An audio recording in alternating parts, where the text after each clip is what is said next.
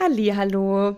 Schön, dass ihr wieder bei uns vorbeihört bei Krimschnack, dem Kriminologie-Podcast. Wir berichten für euch von und über verschiedene Themen aus der Kriminologie, einer der Wissenschaften, die sich mit Kriminalität und Verbrechen beschäftigen. Und mit uns meine ich natürlich mich. Hi, ich bin Marie und meine liebste Co-Krimschnackerin. Ja, hi, ich bin Annelie. Heute hört ihr unseren zweiten Teil zu dem ja auch recht schwierigen oder heftigen Thema Genozide. Letztes Mal ging es ja darum, was ein Genozid überhaupt ist, welche Risikofaktoren die Wahrscheinlichkeit erhöhen, dass es zu einem Genozid kommt und wie man sie vielleicht auch verhindern kann. Aber nehmen wir mal an, man konnte den Genozid nicht verhindern. Was dann? An dieser Stelle möchten wir natürlich noch mal eine kurze Triggerwarnung aussprechen. Wenn ihr glaubt, dass das ein Thema ist, mit dem ihr euch nicht wohlfühlt, das bei euch vielleicht auch was triggern könnte, dann skippt die Folge am besten und passt auf euch auf. Und wir würden uns aber natürlich freuen, wenn ihr dann wieder bei weniger morbiden Themen von uns reinhört. Die wird es definitiv geben, keine Sorge, das versprechen wir. Genau. Also ihr seid da, wir sind da und wir haben ein Thema, und wir haben beide auf Aufnahme gedrückt. Kannst losgehen. Beste Voraussetzung also. Deshalb lehnt euch zurück, macht's euch bequem. Wir legen los. Krimschnack. Der Kriminologie-Podcast.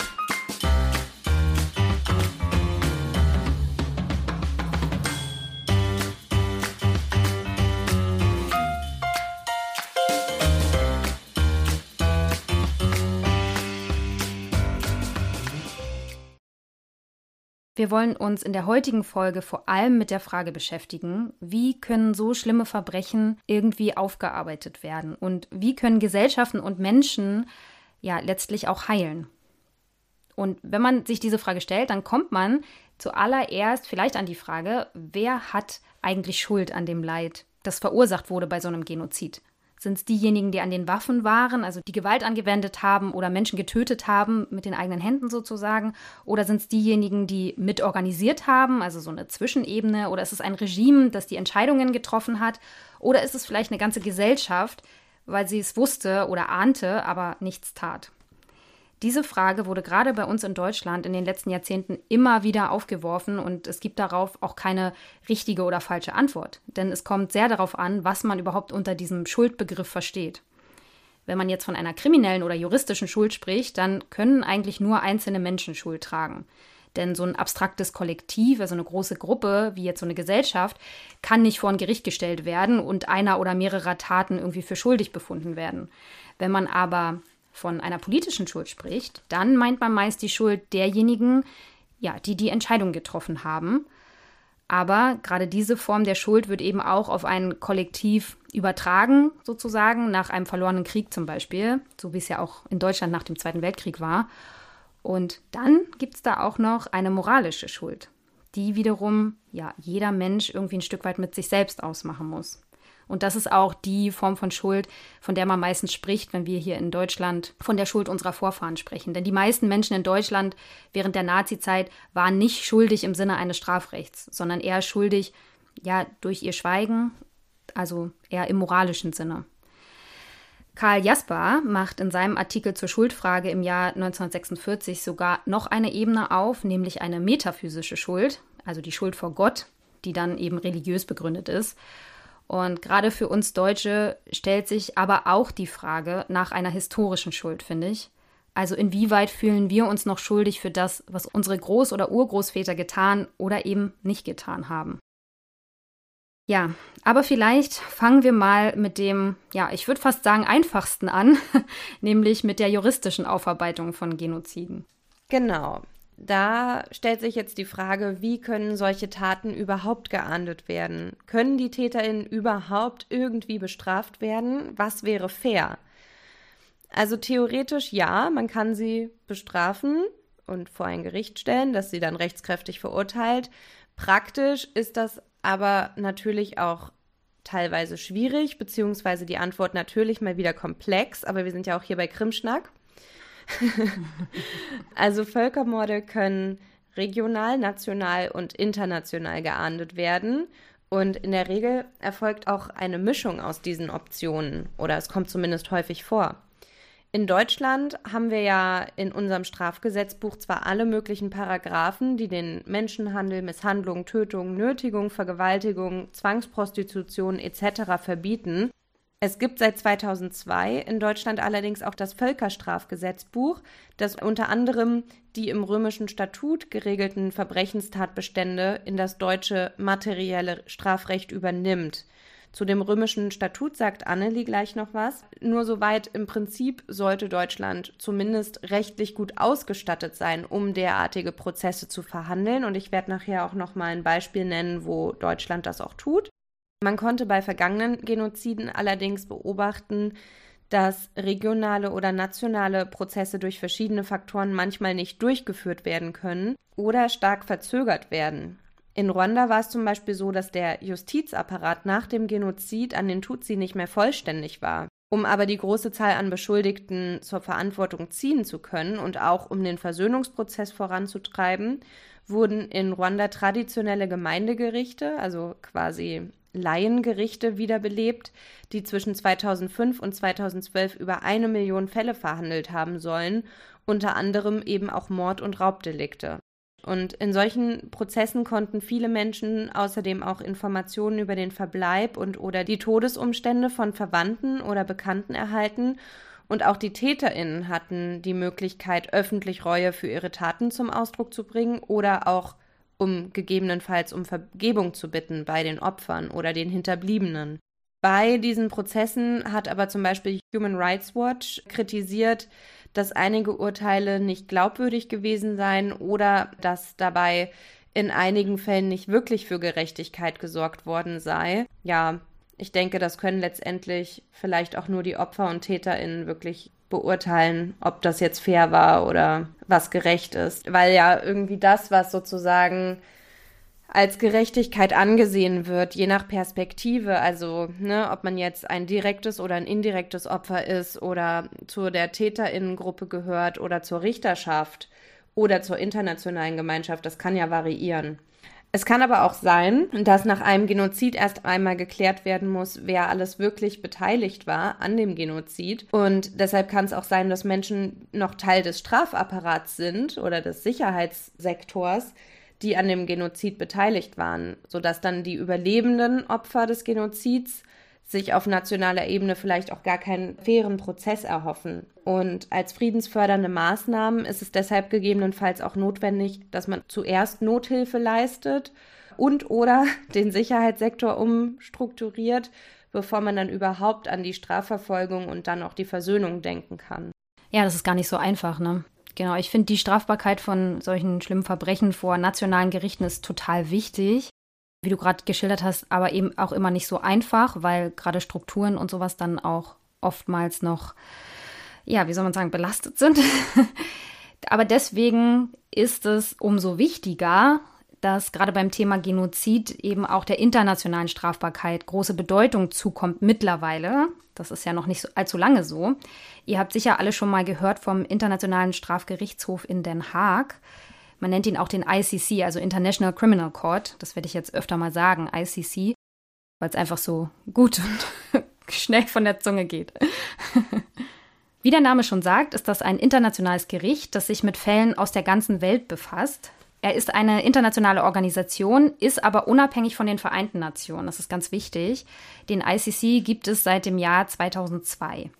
Neben dem ICC, das sorgt manchmal ein bisschen für Verwirrung, gab es auch andere Kriegsverbrechertribunale der Vereinten Nationen, die aber nur für ganz bestimmte Konflikte zuständig waren und eigentlich mit dem ICC an sich nichts zu tun haben. Das war einmal das Internationale Strafgericht für das ehemalige Jugoslawien und das Internationale Strafgericht für Ruanda.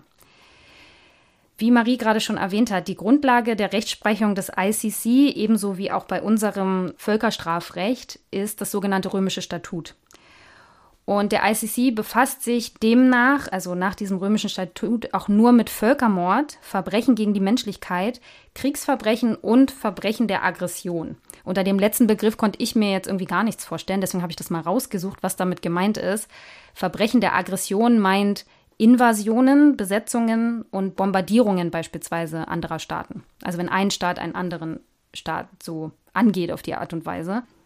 Der ICC ist aber erst nach den nationalen Gerichten zuständig, also er ist sozusagen nachgeordnet.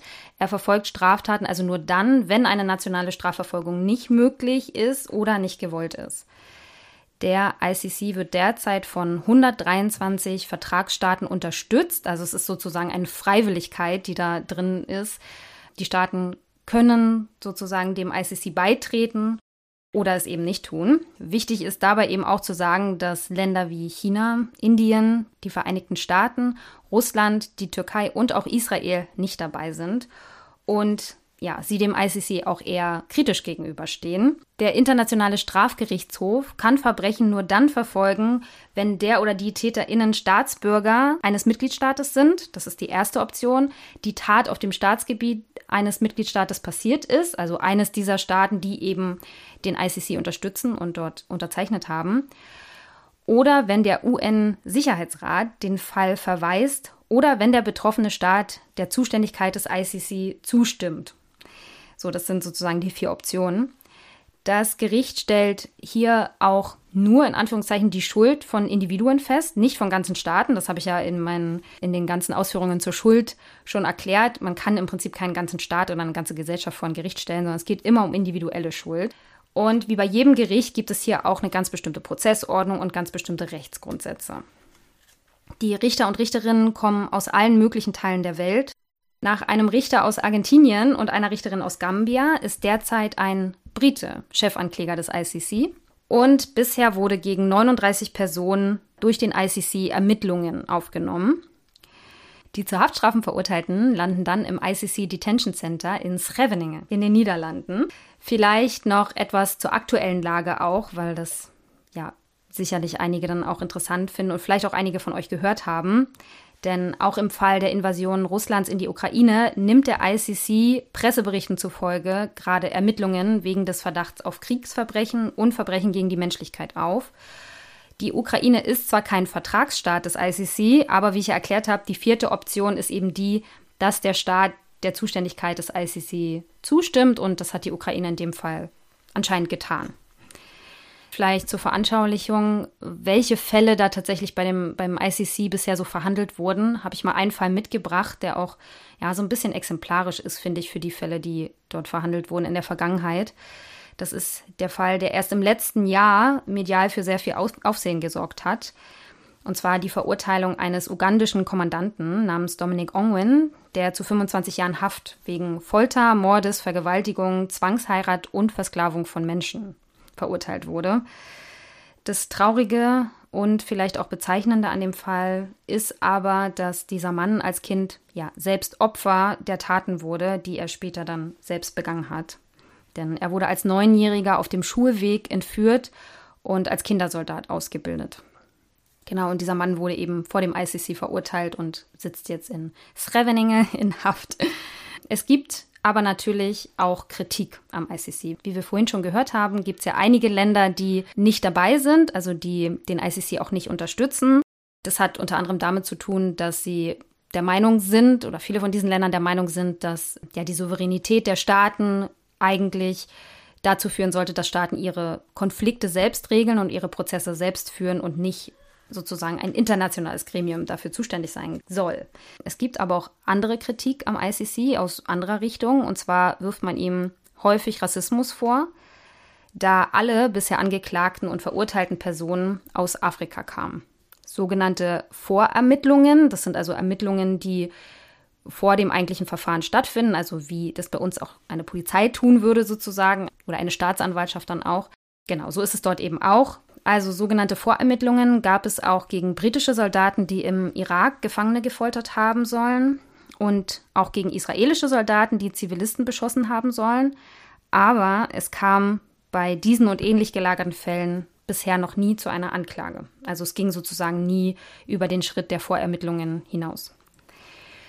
Der ICC ist grundsätzlich auch immer auf die Kooperation der Mitgliedstaaten angewiesen. Diese müssen Angeklagte natürlich ausliefern und im Prinzip können auch alle Mitgliedstaaten das Abkommen jederzeit wieder verlassen, denn es ist ja ein freiwilliges Abkommen.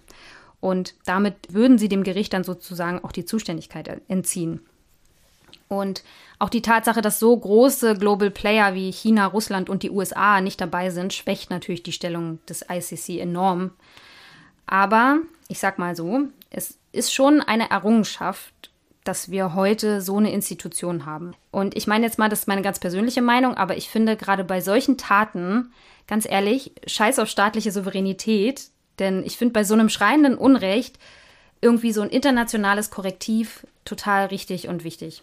Und wenn es dann auch noch ja möglichst unpolitisch und fair diese Prozesse führt und nicht irgendwie auch als zahnloser Tiger am Ende dasteht, weil es dann doch nichts tun kann, ja, dann finde ich das wirklich eigentlich eine richtig gute Institution, die es wirklich eigentlich, finde ich, gilt eher zu stärken. Wie siehst du das? Ja, ich weiß, was du meinst. Ich finde es auch prinzipiell gut, dass es dieses internationale Korrektiv gibt. Ich weiß halt nur nicht genau, ob es möglich ist, dass das Ganze zu 100 Prozent unpolitisch abläuft. Mhm. Einerseits stimme ich der Kritik, die du eben angesprochen hast, insofern zu, dass es sowohl bei Kriegen ja per se, aber auch bei diesen ganzen Anklagen, Ermittlungen und Verurteilungen auf gewisse Weise auch um Macht geht. Und dabei spielt ja auch die gesamte Bandbreite des politischen internationalen Parketts mit rein. Und allein, dass mhm. dann eben drei der wichtigsten globalen Player nicht dabei sind und dass also bestimmte Staaten bewusst Mitglied sind und andere bewusst nicht, spricht für mich auch mhm. schon nochmal dafür, dass das alles politisch durchzogen ist. Und das ist jetzt erstmal nur der äußere Rahmen für Verhandlungen vor dem ICC. Aber ich sehe da auch noch den inneren, bei dem ich mich so gefragt habe, ob es wirklich möglich ist, dass das Ganze zu 100 Prozent unpolitisch passiert weil wir ja auch in unserer Femizid-Episode schon festgestellt hatten, dass die RichterInnen hier auf nationaler Ebene ihre persönlichen Ansichten darüber, ob ein Mann aus verständlicher Verzweiflung gehandelt hat, dass die das mit in ihre Entscheidungen mit einfließen lassen können. Und auch in solchen Ansichten spiegeln sich ja definitiv auch politische Ansichten wider. Ich weiß das jetzt natürlich, also es ist jetzt nur eine Mutmaßung, aber ich könnte mir vorstellen, dass in einem gewissen Rahmen auch RichterInnen bei dem ICC vor sowas nicht gefeit sind und dass dann eben auch bestimmte Ansichten mit in Entscheidungen einfließen könnten. Und das gibt mir dann natürlich besonders bei diesen Rassismusvorwürfen zu denken. Aber andererseits meintest du ja auch, dass die RichterInnen aus aller Welt kommen und eben auch RichterInnen aus Afrika und Südamerika etc. dabei sind. Aber ja, ich finde es halt auf jeden Fall total schwierig, das zu beurteilen. Ja, da hast du natürlich eine ganz schön weite Frage aufgemacht, weil dann ist natürlich die Frage, kann irgendein Gericht jemals unpolitisch sein? Ja. Richter sind Menschen, das sind ja keine Maschinen, das heißt, sie machen das nicht nach irgendeinem Algorithmus, sondern natürlich fließen da solche Sachen mit ein, klar. Es hat aber beim ICC nochmal ein anderes Gewicht, das sehe ich auch. Mhm, klar, also alles, auch die, die Vereinten Nationen und alles, was sozusagen so ein Zusammenschluss mehrerer Staaten ist, hat natürlich politische Ebenen, immer irgendwie, ne? Weil gerade die Weltpolitik, die ist ja so komplex. Und von daher, klar, ist die Kritik auf jeden Fall nicht unbegründet. Ja, auf jeden Fall. Also ich finde, die Frage ist halt, ob der ICC einfach schon an der Stelle ist, wo wir ihn wirklich brauchen oder ob es da noch Reformbedarf gibt. Aber ich finde es auch wie du generell gut, dass es ihn überhaupt gibt. Und es ist ja auch ein gutes Werkzeug im Kampf gegen die Straffreiheit. Mhm. Wir hatten es doch bei unserem Studiengang auch, ne? Nur weil etwas jetzt nicht perfekt ist, heißt es ja nicht, dass man es abschaffen muss, sondern man kann es ja besser Eben. machen. Ja, ein weiteres Werkzeug gegen Straffreiheit ist das Weltrechtsprinzip, wenn ich hier mal so smooth überleiten darf. Ähm, das Weltrechtsprinzip ist ein völkerrechtlicher Grundsatz, demzufolge jedes Land Verstöße gegen das Völkerrecht, also egal durch wen sie ausgeführt wurden und egal wo, auf nationaler Ebene strafrechtlich ahnden darf. Und die Idee ist dabei, dass die Verbrechen, die gegen das Völkerrecht verstoßen, so dermaßen gravierend sind, dass sie universelle Werte verletzen. Da haben wir ja auch schon mal in einer vorherigen Folge drüber gesprochen, dass äh, die Welt als Gemeinschaft durch diese Taten betroffen ist.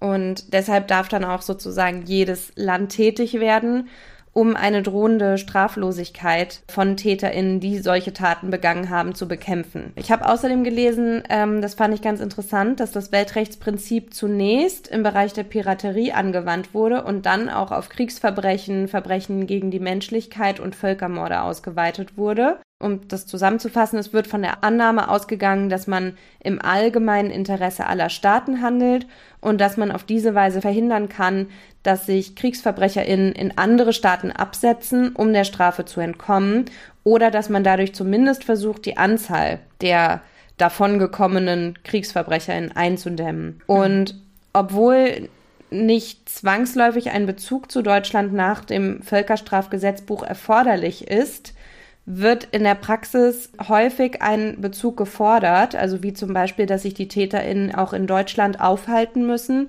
weil einfach die schiere Anzahl an möglichen Verfahren sonst sehr hoch wäre und dann auch die hiesigen Behörden sozusagen damit überlastet sein könnten. Mhm. In den letzten zwei Jahren gab es mehrere besonders aufsehenerregende Fälle in Deutschland, die ich hier auch mal kurz als Beispiel nennen würde.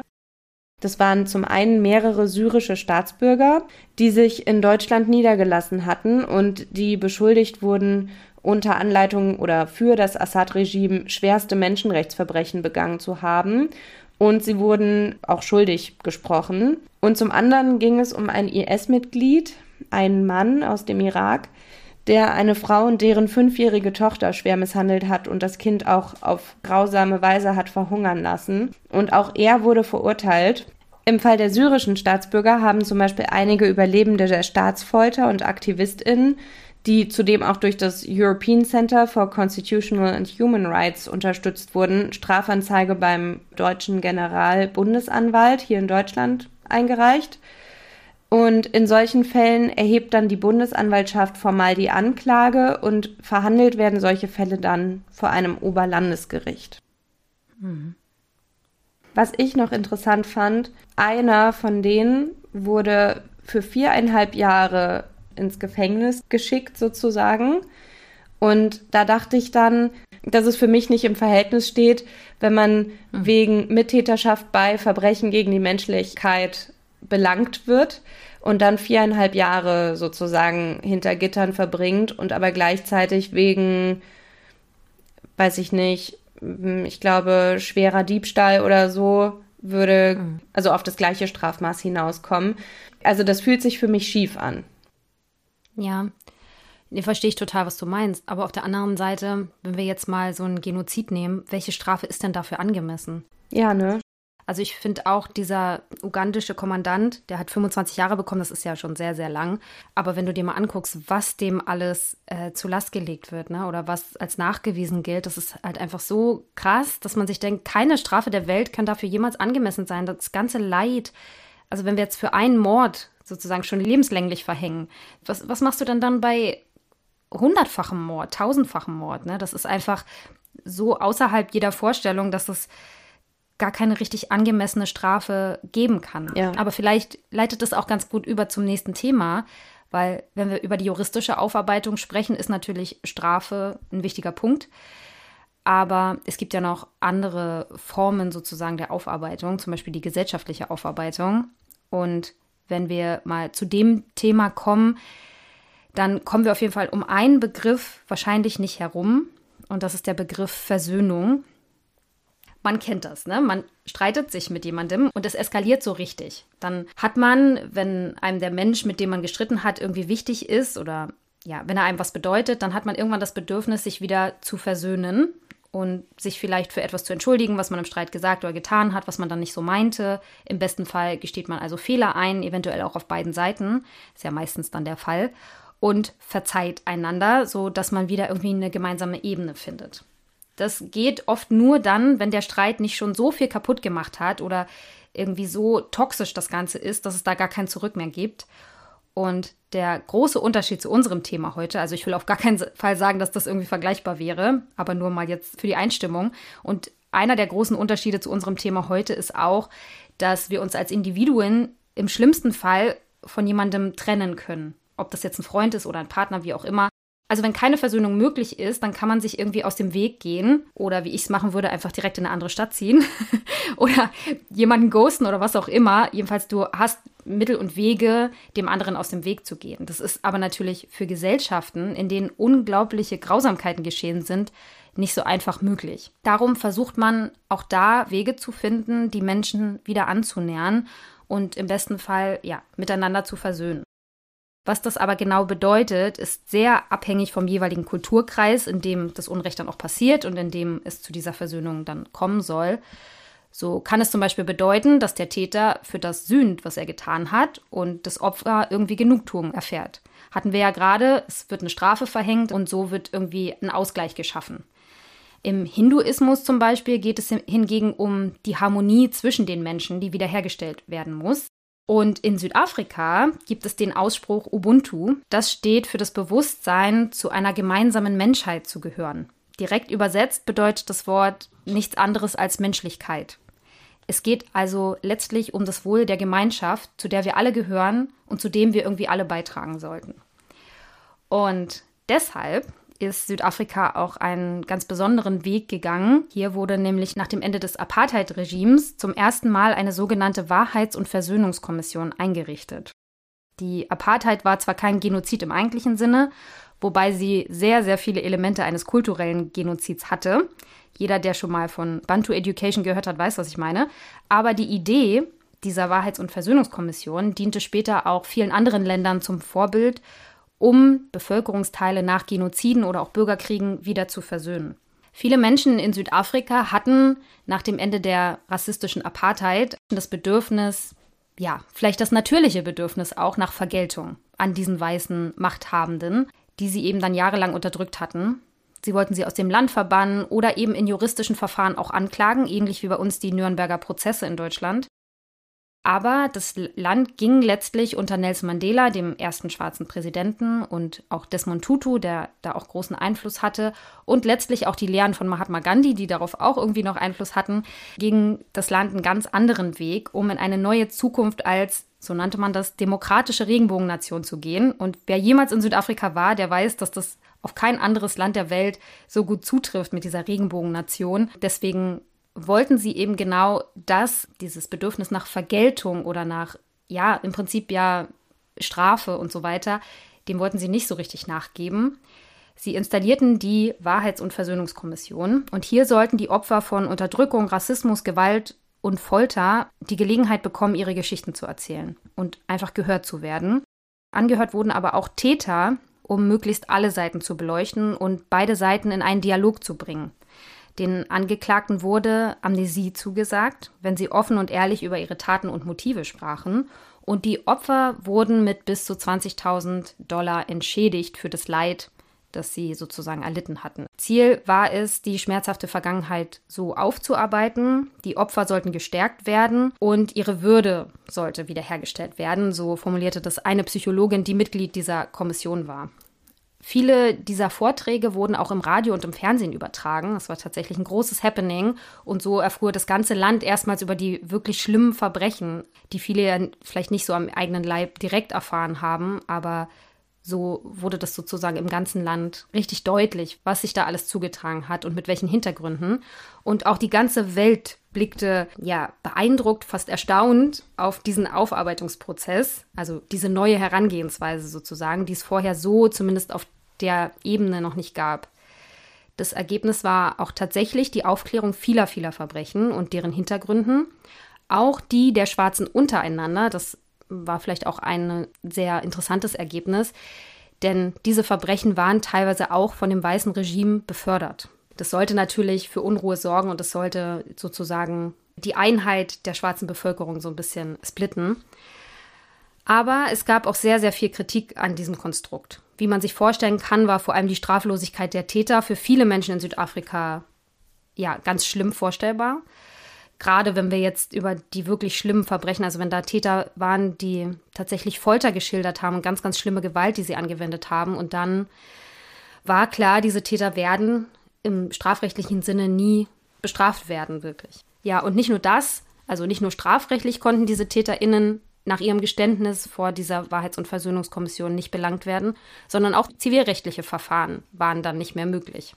Das erschien vielen, gerade bei diesen ganz, ganz schlimmen Geständnissen, einfach als große Ungerechtigkeit. Aber wenn es diese Zusicherung nicht gegeben hätte, wären viele der TäterInnen sicher nicht bereit gewesen, so offen über die Taten zu sprechen.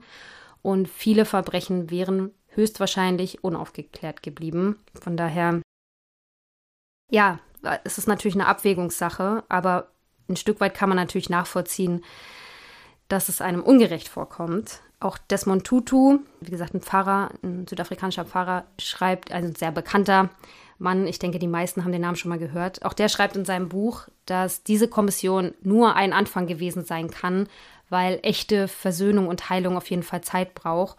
Und wenn man die politische Situation in Südafrika heute kennt, weiß man, dass diese Aufarbeitung immer noch andauert. Also es ist immer noch ein Thema und für viele Menschen immer noch ein Thema. Es ist auch so, dass die, die Mehrheit der schwarzen Bevölkerung noch immer in großer Armut lebt.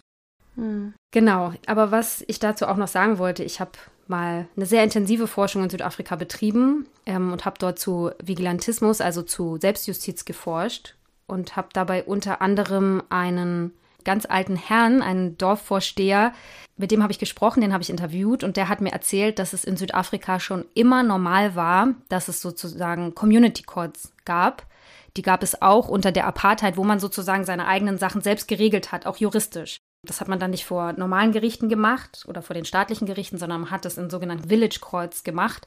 Und da war es immer schon so, dass die Gemeinschaft zusammenkommt. Auch da wieder im Spirit von Ubuntu, also wir sind eins, kommt die Gemeinschaft zusammen. Da ist ein Opfer und ein Täter oder eine Täterin und die Ältesten im Dorf gemeinsam mit der Gemeinschaft und dem Opfer entscheidet dann, was dem Täter sozusagen, welche Strafe dem Täter auferlegt wurde. Da gab es verschiedene Möglichkeiten, die waren auch teilweise sehr ja, brachial, also will ich jetzt auch gar nicht schönreden, aber diese, diese Idee von, es geht um die Gemeinschaft und es geht letztlich darum, entweder den Täter wieder zu integrieren, dass er wieder Teil dieser Gemeinschaft ist und man eine Möglichkeit findet, dass er dem Opfer irgendwie das ausgleicht, dem Opfer hilft oder halt der Gemeinschaft hilft, oder den Täter, wenn es zu schlimm ist, tatsächlich auszuschließen, damit der Rest der Gemeinschaft wieder heilen kann. Und das fand ich ganz interessant, weil im Prinzip spiegelt sich das auch bei dieser Wahrheits- und Versöhnungskommission. Der Grundgedanke spiegelt sich da eben auch wieder. Mhm. Ja, wow, jetzt habe ich viel zu viel geredet. Ne? Nee, alles gut. Aber weißt du, ob es zwischendurch so eine Art Lynchjustiz gab? Also wenn, weil du erzählt hast, dass es dann eben, ja, wenn, wenn TäterInnen von richtig, richtig krassen Sachen erzählt haben, dass die ja dann sozusagen straffrei davon gekommen sind und das ja viele dann auch unfair fanden, gab es dann mhm. Lynchjustiz? Ja, also ich muss jetzt ganz ehrlich sagen, dass ich nicht von konkreten Vorfällen weiß. Es würde mich nicht wundern. Also wie gesagt, ich habe ja zu Selbstjustiz in Südafrika geforscht und das ist ein sehr, sehr großes Thema, dass ähm, die Menschen ihre, gerade weil dieses Misstrauen in die staatlichen Institutionen immer noch so tief verankert ist. Und das war natürlich damals noch krasser, als es heute wahrscheinlich ist. Von daher, es würde mich nicht wundern, wenn das so gewesen wäre. Mhm. Annelie hat nämlich in Südafrika gelebt. Ich weiß nicht, ob ihr das schon wusstet. ja, das auch, aber die Forschung habe ich später erst betrieben. Das habe ich ja dann drei Jahre danach, habe ich ja dann nochmal drei Monate geforscht. War auch super interessant und es ist ein sehr faszinierendes Land, auch bis heute, auch dieses politische. Aber ich finde gerade diese Wahrheits- und Versöhnungskommission ist halt auch wirklich was Einzigartiges. Ob das jetzt wirklich erfolgreich war oder nicht, darüber streiten sich die Geister. Es hat natürlich dazu geführt, dass sehr, sehr viel aufgearbeitet wurde, sehr, sehr viel bekannt wurde und über sehr, sehr viel gesprochen wurde, was es so wahrscheinlich sonst nicht gegeben hätte. Es gibt aber immer noch die Kritik, dass zum Beispiel viele Opfer nicht gehört wurden, weil es damals auch auf Opferseite immer noch die Angst gab, dass ihnen dann irgendwas passiert, weil das Vertrauen war einfach noch nicht so da. Ne? Die Apartheid war ja gerade erst kurz zu Ende. Mhm. Und deswegen sagt man, es wurden, glaube ich, irgendwie 20.000 Fälle gehört oder 22.000. Und heute hätten sich noch viel, viel mehr gemeldet wahrscheinlich, weil es eigentlich in vielen Familien solche Vorfälle gab und Familienmitglieder, die verschwunden sind, die irgendwo gefoltert wurden, die getötet wurden. Ja, also von daher, mhm. ja, das mit der Versöhnung ist auf jeden Fall gar nicht so einfach, wie man merkt. Und es gibt da keinen Automatismus. Mhm. Was auch noch wichtig ist auf dem Weg zur Versöhnung, ist eine Erinnerungskultur. Davon haben sicherlich fast alle von euch schon mal gehört, also das hoffe ich zumindest, weil das ja auch in Deutschland so wichtig ist. Und die Erinnerungskultur ist nicht nur dafür wichtig, dass wir uns zum Beispiel als Deutsche daran erinnern, was hier während des Holocausts geschehen ist und dass sowas natürlich nie wieder passieren darf, sondern es ist auch wichtig, um den Opfern und den Nachkommen der Opfer zu zeigen, dass man es ernst nimmt, zu verhindern, dass sowas nie wieder geschehen kann. Und auch das ist ja Teil der Vertrauensbildung zwischen den beteiligten Parteien. Und so eine Erinnerungskultur kann man über die Errichtung von Gedenk- und Trauerstätten erreichen oder man kann die Orte des Geschehens konservieren, um nachkommenden Generationen oder auch Leuten aus dem Ausland die Gräueltaten vor Augen zu führen, wie zum Beispiel die Konzentrationslager in Deutschland und Umgebung oder die Killing Fields in Kambodscha. Da gibt es ja auch, glaube ich, 300 oder über 300 davon. Und auf diese Art kann man die Menschen eben aktiv erinnern und auch schulen. Das kann auch durch den Staat, durch Schulen, aber auch durch gemeinnützige Vereine oder Überlebende oder die eigene Familie oder wie auch immer passieren oder dass man sich einfach selbst informiert. Man kann zum Beispiel aber auch über staatliche Feiertage aktiv an das Geschehene erinnern. Aber wichtig ist es definitiv für so eine Erinnerungskultur, dass es eine Kultur des Dialogs ist, die da geschaffen wird, bei der das Geschehene eben gerade nicht totgeschwiegen und unter den Tisch gekehrt wird. Und ich denke, das schließt sich auch an das an, was Annelie gerade erzählt hat, dass einfach ne, Wahrheitskommissionen können auch Teil einer Erinnerungskultur werden oder auch die Aufnahmen, die, die Radiosendungen, die dann ausgestrahlt wurden, die können ja auch alle archiviert werden und dann für später sozusagen konserviert werden. Man kann aber auch beobachten, wenn man sich vergangene Genozide anschaut, dass es in den verschiedenen Ländern unterschiedliche Erinnerungskulturen und natürlich auch Versöhnungsprozesse gibt. Und das ist an sich natürlich in Ordnung, weil das ja auf den jeweiligen Kontext zugeschnitten werden muss. Während es hier in Deutschland ja auch nach Paragraf 130 StGB verboten ist, die Verbrechen durch die Nationalsozialisten zu rechtfertigen, zu verleugnen, zu verharmlosen oder zu verherrlichen, scheint Ruanda da sogar noch einen Schritt weiter zu gehen, weil dort durch recht strenge Vorgaben reguliert wird, was zu dem dortigen Genozid gesagt werden darf und was nicht. Und es ist zum Beispiel auch so, dass die Menschen dort ihre ethnische Zugehörigkeit nicht äußern dürfen. Also sie dürfen sich nicht Tutsi oder Hutu nennen. Und das ist der Regierung zufolge auch notwendig, weil das Verhältnis zwischen den Ethnien in Ruanda auch heute noch als instabil gilt. Und ich finde, das könnte man sich hier natürlich überhaupt gar nicht vorstellen, wenn jetzt Juden oder Jüdinnen nicht zu ihrer Religion und Abstammung stehen dürften.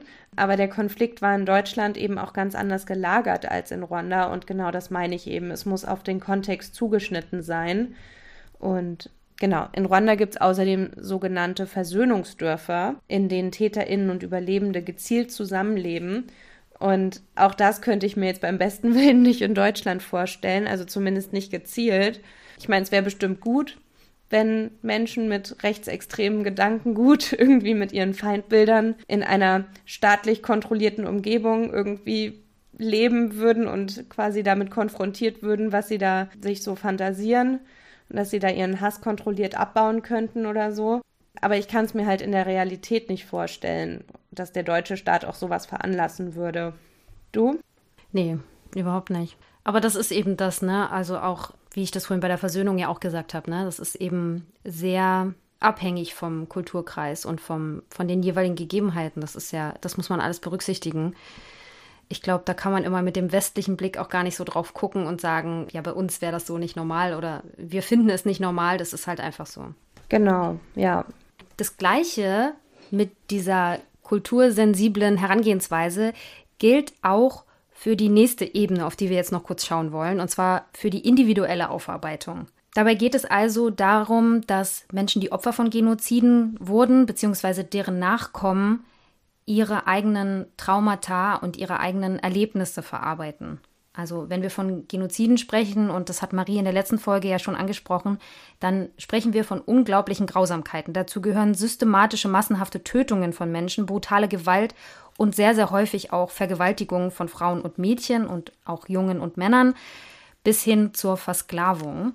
Und ich muss sagen, ich habe in der Vorbereitung zur heutigen Folge so viel heulen müssen, weil ich mich so intensiv und äh, lange jetzt auch mit dem Schicksal einzelner JesidInnen beschäftigt habe und ja, Menschen zugehört habe, die ihre Geschichte erzählten, die ja so unglaublich sind teilweise diese Geschichten, dass man sich fragt, wie schafft man es überhaupt, so große Wunden irgendwie zu heilen, jetzt als Mensch?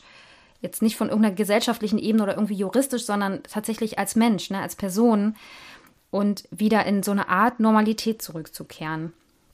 Ich habe das am Beispiel der JesidInnen gemacht, weil ich einen Talk von einem Professor gehört habe, der sich genau damit nämlich befasst hat. Und deswegen habe ich mir das genauer angeguckt. Und viele der JesidInnen sind nach dem Völkermord durch den IS im Jahr 2014 aus ihrer Heimat geflohen und leben nun unter anderem auch hier bei uns in Deutschland. Das Schlimme an diesem Völkermord ist auch, dass die JesidInnen sich in ihrer Heimat noch immer bedroht fühlen. Also das heißt, so richtig ist das ja noch gar nicht abgeschlossen. Und es wird auch nicht sehr viel dafür getan, sie dort zu schützen oder ihnen einen sicheren Raum zu bieten. Das vielleicht nur mal schon mal vorweg. Ich habe, wie gesagt, einen sehr interessanten Talk bei der Gesellschaft für bedrohte Völker gehört mit einem Psychologen und Traumaexperten, der selbst Jeside ist und JesidInnen dabei hilft, ihre Traumata zu bearbeiten und auch im Irak selbst aktiv ist. Das ist Professor Dr. Dr. Jan Ilhan Kisilan. Er leitet die Abteilung für transkulturelle Psychosomatik der MIDI-Klinik am Vogelsang in Donaueschingen und bildet auch PsychotherapeutInnen im Irak aus an einer Universität. Und er erklärt in diesem Talk, was die Besonderheiten bei seiner Arbeit sind. Und ich fand das total spannend, deswegen teile ich das mal mit euch. Die Aufarbeitung von solch schlimmen Traumata ist natürlich total wichtig für die Person und dafür braucht es auch professionelle Hilfe. Also für mich besteht da gar keine Frage. Bestimmte Dinge kann man nicht mit sich selbst ausmachen, sondern da braucht es dann tatsächlich Unterstützung. Und Professor Kisilan erzählte zum Beispiel, dass viele der in Deutschland lebenden Geflüchteten so eine posttraumatische Belastungsstörung natürlich spüren und sich aber kulturell bedingt vom Arzt dann häufig vor allem Medikamente erhoffen die die Symptome dann einfach lindern. Aber so einfach ist das natürlich nicht. Deshalb beginnt es bei der Bearbeitung dieser Sachen oft mit einer Aufklärung, was das Krankheitsbild überhaupt ist, also was es damit auf sich hat und wie so eine Therapie dann auch tatsächlich aussehen kann und warum das wichtig ist. Also damit fängt es dann schon mal an. Nicht, dass man das in Deutschland nicht machen müsste. Auch hier, glaube ich, teilweise hätten Menschen damit Probleme, sozusagen, das zu verstehen, was dieses Krankheitsbild angeht, denn auch hier sind solche Dinge ja stigmatisiert und auch wir brauchen noch viele, viel Bildung, was psychische Erkrankungen angeht. Aber selbst wenn sich die PatientInnen dann darauf einlassen, scheint die Behandlung ja sehr, sehr komplex zu sein. Er berichtet von drei verschiedenen Traumata. Dem individuellen, dem kollektiven und dem transgenerationalen Traumata. Die erste Form ist, denke ich, klar. Man erlebt etwas sehr, sehr Schlimmes und das brennt sich dann so sehr in die eigene Seele ein, dass man auch noch lange nach dem Erlebnis unter Albträumen, Flashbacks, also so Erinnerungsattacken, Panikattacken und so weiter und so weiter leidet. Ähm, sowas aufzuarbeiten ist schon schwer genug. Dazu kommt aber, laut dieses Professors, noch das kollektive Trauma. Das heißt, Menschen sind durch Dinge traumatisiert, die sie gar nicht selbst erlebt haben, sondern ihre Verwandten oder Bekannten oder auch Angehörige ihrer Volksgemeinschaft. Also er erzählte zum Beispiel von Geflüchteten, die längst hier waren, aber dann über die Medien sozusagen erfahren haben, was ihren Angehörigen dort im Irak widerfährt, was sie ja dann nochmal wieder retraumatisiert hat sozusagen. Und Dazu kommt gerade bei den JesidInnen, dass das bei weitem nicht das erste Mal ist, dass sie angefeindet, vertrieben, angegriffen wurden. Also die Jesiden selbst sprechen von, ich glaube, 74 Genoziden an ihrer Bevölkerungsgruppe in den vergangenen hunderten Jahren. Genau, diese Narrative gibt es also schon seit Generationen. Was ich ganz interessant fand bei diesem Professor, er meinte, das Konzept Resilienz, das hatten wir ja auch schon mal in einer Folge besprochen, und er meinte, dass es der Resilienz tatsächlich auch zuträglich sein kann, dass sozusagen über Generationen diese Traumata schon irgendwie bearbeitet sind und man darüber schon spricht und es so ein Stück weit auch normalisiert hat. Also da gibt es dann natürlich Lieder, Geschichten, Gedichte über alte Vorkommnisse und was Menschen eben erlebt haben. So wird das dann eben immer weitergetragen. Aber es ist natürlich auch da wieder das über die Generationen hinaus. Ne? Also es ist total umstritten, ob sich das im biologischen Sinne irgendwie weiter vererbt.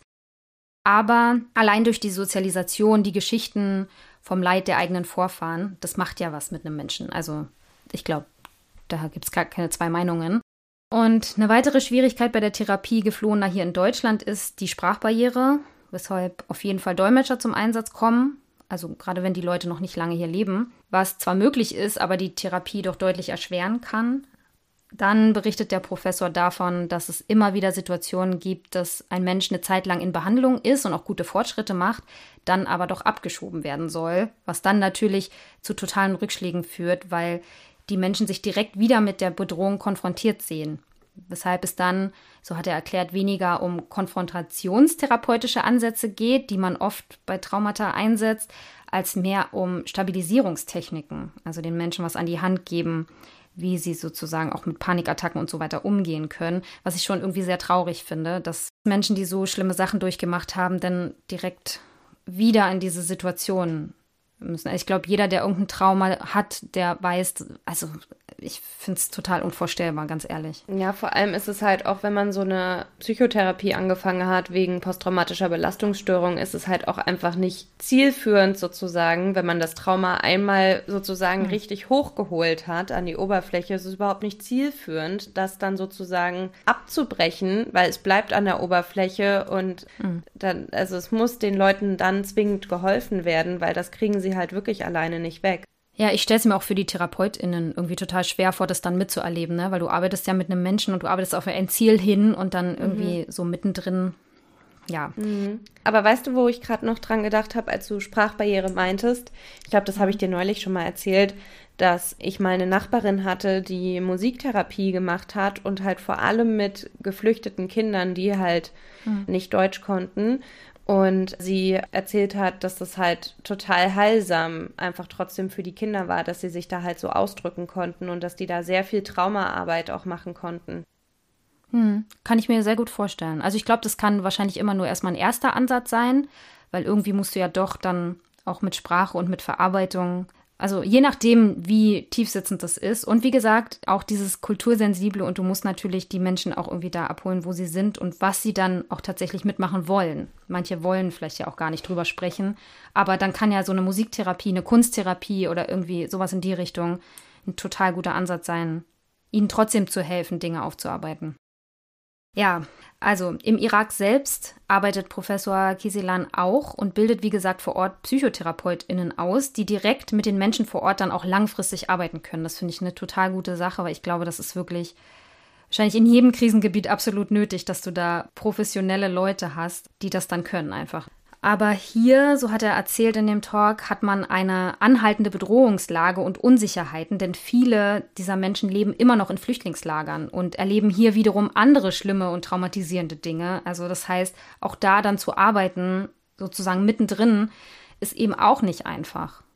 Deshalb ist, denke ich, das, was wir vorher besprochen haben, auch so wichtig, dass es nämlich eine politische und juristische und auch gesellschaftliche Aufarbeitung gibt und den Opfern und Angehörigen wieder die Sicherheit gegeben wird, dass sie in Frieden leben können, um dann eben auch damit zu beginnen, ihre individuellen, aber dann auch kollektiven und transgenerationalen Wunden heilen lernen zu können. Weißt du? Das ist so, das finde ich so krass. Und deshalb finde ich die Arbeit dieses Professors auch total gut und wichtig. Aber, und das zeigt auch ganz deutlich, das Thema ist so hochkomplex und ja, irgendwie müsste noch viel, viel mehr getan werden, um den Betroffenen tatsächlich zu helfen. Das ist mir dabei auch nochmal richtig bewusst geworden. Ja, ja, und was ich mir aber auch denke, ist, dass so TäterInnen, ich meine, dieser eine der dann in viereinhalb Jahren oder mittlerweile sind es vielleicht dreieinhalb oder drei Jahre, der dann wieder in die Freiheit entlassen wird, vermutlich. Der hat ja trotzdem bei Folter assistiert und so.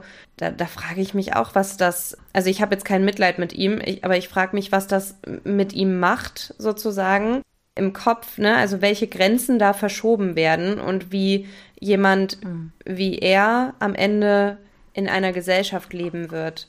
Mhm. Ne? Also ich finde auch an die TäterInnen sollte gedacht werden, dass die irgendein, ich meine, wie man bei Extremisten und Extremistinnen so ein Deradikalisierungsprogramm vielleicht startet, müsste man halt auch irgendwie für solche Menschen irgendein Programm haben, mhm. bei dem die auch irgendwas aufarbeiten.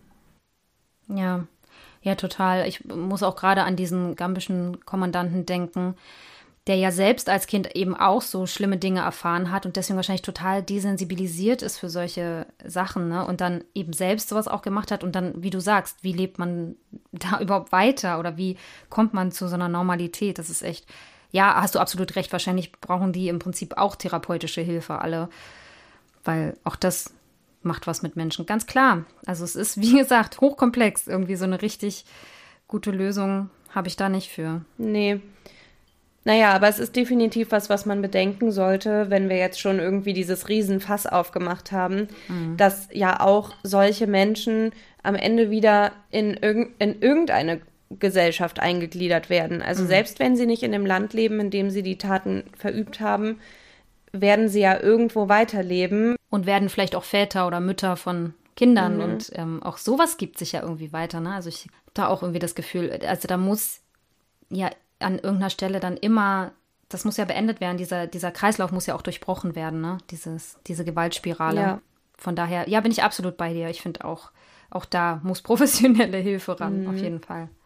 Ja, naja. Ja, ja, damit sind wir am Ende. Das ist irgendwie ganz schön heavy, ne? Wie gesagt, ich habe echt in der Vorbereitung das heute, wo ich dann gerade mich mit diesen JesidInnen so beschäftigt habe. Und du hattest das in der letzten Woche ja auch erzählt, diese Vergewaltigung auch immer so als ja, Mittel im Krieg, ne? Oder in so, bei so Genoziden.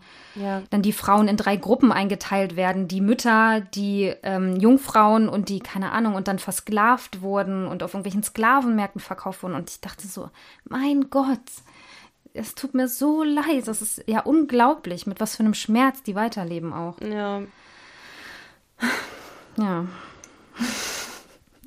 May, jetzt habe ich schon wieder das mit dem Weltschmerz. Tut mir voll leid. Ich bin da gerade anfällig für irgendwie. Ich frage mich vor allem gerade, ähm, weil ich habe ja vorhin gesagt, so ja, wir kommen auch wieder zu weniger morbiden Themen und ich war gerade im Überlegen, was sind denn das für Themen? Weil wir haben noch Rassismus in petto, wir haben noch Stalking, Stalking. worüber wir reden ja. wollen. Das ist irgendwie alles auch nicht so erbaulich. Aber nee. ich glaube, wir sollten uns was überlegen, was so ein bisschen fröhlicher ist. Aber wir reden hier halt auch über Kriminalität und Verbrechen. Insofern, also so, so ja. super fröhlich wird es halt nie, ne? Ja, wir können halt diese Con-Man und Woman noch machen. Ja. Das ist ja auch immer, da leiden ja auch Menschen, ne? Aber es ist halt doch nochmal vielleicht eine andere Ebene. Es geht meist nur um Geld. Also ein, ja. ein finanzieller Schmerz. naja, wobei gerade dieses Betrogen werden kann auch schon echt psychisch Auswirkungen haben, ne? Wenn man so das Vertrauen verliert in die Menschheit und so. Ja, das stimmt. Ich glaube, das darf man auch nicht unterschätzen. Ja, natürlich. es ist trotzdem noch was anderes als ein Genozid, also von daher. Ja, also da habe ich auch äh, ganz viele Studien zugelesen, dass die Opfer von Sexualdelikten oder Delikten, die wirklich die Intims- und Privatsphäre mhm. touchieren, also dass solche Delikte als sehr viel schwerwiegender wahrgenommen werden als irgendwelche finanziellen Delikte. Also auch natürlich Betrugsdelikte mhm. sind schlimm, aber das überwinden die Menschen schneller als Wohnungseinbruch, ja. Diebstahl, Sexualdelikte, Körperverletzung unter Jugendlichen ist tatsächlich gar nicht so, wird nicht so allzu schlimm wahrgenommen, wie man denkt. Mhm. Aber ja, von daher würde ich auch sagen, mit so White-Collar-Crimes oder so, vielleicht nehmen wir das irgendwann mal als Auflockerung oder Kunstdiebstahl. Ja, ja, genau. Und damit sind wir dann auf jeden Fall heute auch wieder am Ende. In der nächsten Folge werden wir auch nochmal über das Thema sprechen. Und zwar dieses Mal mit einem Experten, mit Professor Savelsberg von der University of Minnesota. Darauf könnt ihr euch auf jeden Fall schon freuen, denn es ist ein sehr, sehr gutes Gespräch gewesen, finde mhm. ich. Genau, und für heute war es das aber. Wir hoffen, euch hat die Folge gefallen. Wir freuen uns über Feedback von euch. Schreibt uns gerne über die sozialen Medien. Dort findet ihr uns bei Instagram und auch bei Facebook unter Krimschnack oder schreibt uns einfach eine Mail an krimschnack.protonmail.com. Und wir freuen uns, wenn ihr auch beim nächsten Mal wieder reinhört. Und ja, für heute sagen wir dann erstmal Tschüss. Tschüss. Tschüss.